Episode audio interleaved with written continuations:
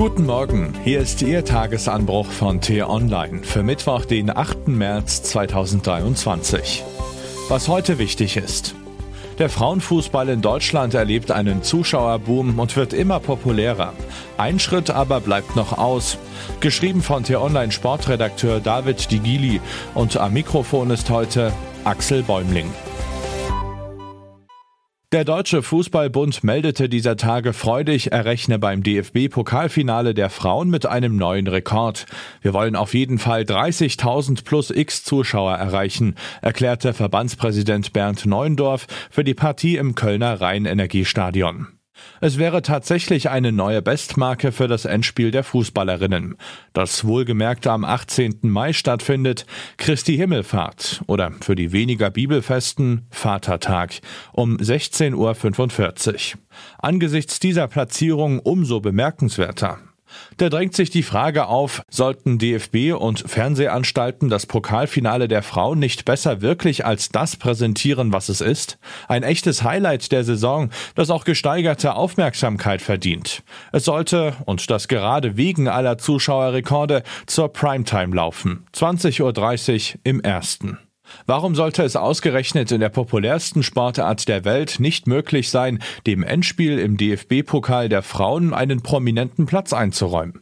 Zumal der übertragende öffentlich-rechtliche Sender, der in den vergangenen Jahren auch schon mal direkt nach Spielende wegschaltete und damit für Ärger sorgte, gar nicht auf die Einschaltquoten schauen müsste. Ohnehin, schon der Schritt weg vom Endspielort Berlin wurde von vielen als Benachteiligung verstanden. Seit 2010 ist Köln ständiger Gastgeber. Damals gab es auch Kritik an der Entscheidung, das Finale der Frauen nicht mehr unmittelbar vor dem der Männer im gleichen Stadion auszutragen, wie zwischen 1981 und 2009. 2023, passend zum WM-Jahr, erlebt der deutsche Frauenfußball ein Hoch. Die Sportmarketingagentur Two Circles hat umlängst in einer Studie ermittelt, die Frauenbundesliga hat bereits nach sieben Spieltagen der aktuellen Saison mehr Zuschauerinnen und Zuschauer als in der gesamten letzten Spielzeit. So viele Fans wie nie zuvor kommen in die Stadien. Im Schnitt 3057 sind es in der Hinrunde pro Partie gewesen.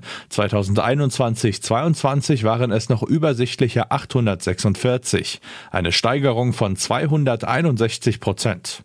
Diese explosionsartige Entwicklung sei auch mit den neuen Highlight-Spielen erklärbar. Wichtige Partien, die aufgrund größeren Interesses in größeren Stadien stattfinden und auch stärker beworben werden.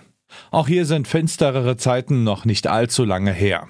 2007 hatte ich das im Nachhinein zweifelhafte Vergnügen, an einer Veranstaltung teilzunehmen, bei der das Logo der deutschen Bewerbung für die Fußball-WM der Frauen 2011 präsentiert wurde. In einem Berliner Luxushotel versammelte der Deutsche Fußballbund alles oder zumindest sehr viel von dem, was damals noch Rang und Namen hatte im deutschen Sport. Von Franz Beckenbauer über Günter Netzer bis zu Dr. Thomas Bach für eine Veranstaltung zu Ehren des Frauenfußballs, also sehr viele ältere Herren in Anzügen. Zum Abschluss der Veranstaltung fiel ein Pulk-Reporter über den Kaiser und die anderen Gäste mit Fußballexpertise her, um anschließend Fragen zur Situation beim FC Bayern zu stellen, zur Situation bei den Männern des FC Bayern wohlgemerkt. 16 Jahre später haben sich die Verhältnisse im Fußball glücklicherweise maßgeblich verändert. Dem FC Bayern steht Mitte April übrigens ein Highlight bevor, das schon im Vorfeld die Aufmerksamkeit bekommt, die es verdient. Topspiel gegen den VfL Wolfsburg im DFB-Pokal-Halbfinale der Frauen. Was heute wichtig ist. Für den FC Bayern geht es schon jetzt um die Saison. Der deutsche Rekordmeister empfängt im Achtelfinal-Rückspiel der Champions League das französische Star-Ensemble von Paris Saint-Germain. Nach immer wieder mal wackeligen Auftritten wäre ein Weiterkommen gegen PSG ein Teilerfolg für Trainer Julian Nagelsmann. Die Partie können Sie ab 21 Uhr im Live-Ticker bei T-Online verfolgen. Bundesaußenministerin Annalena Baerbock besucht den Irak. Eine schwierige Mission. Mein Kollege Patrick Diekmann begleitet die Ministerin und wird sie aus dem zerrissenen Land mit den wichtigsten Einblicken versorgen. Endlich Aufklärung?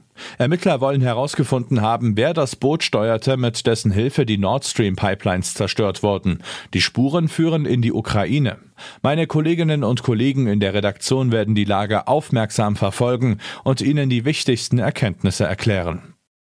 Das war der T-Online Tagesanbruch, produziert vom Podcast Radio Detektor FM. Immer um kurz nach sechs am Morgen zum Start in den Tag, auch am Wochenende. Abonnieren Sie den Tagesanbruch doch, dann verpassen Sie keine Folge. Vielen Dank fürs Zuhören und Tschüss.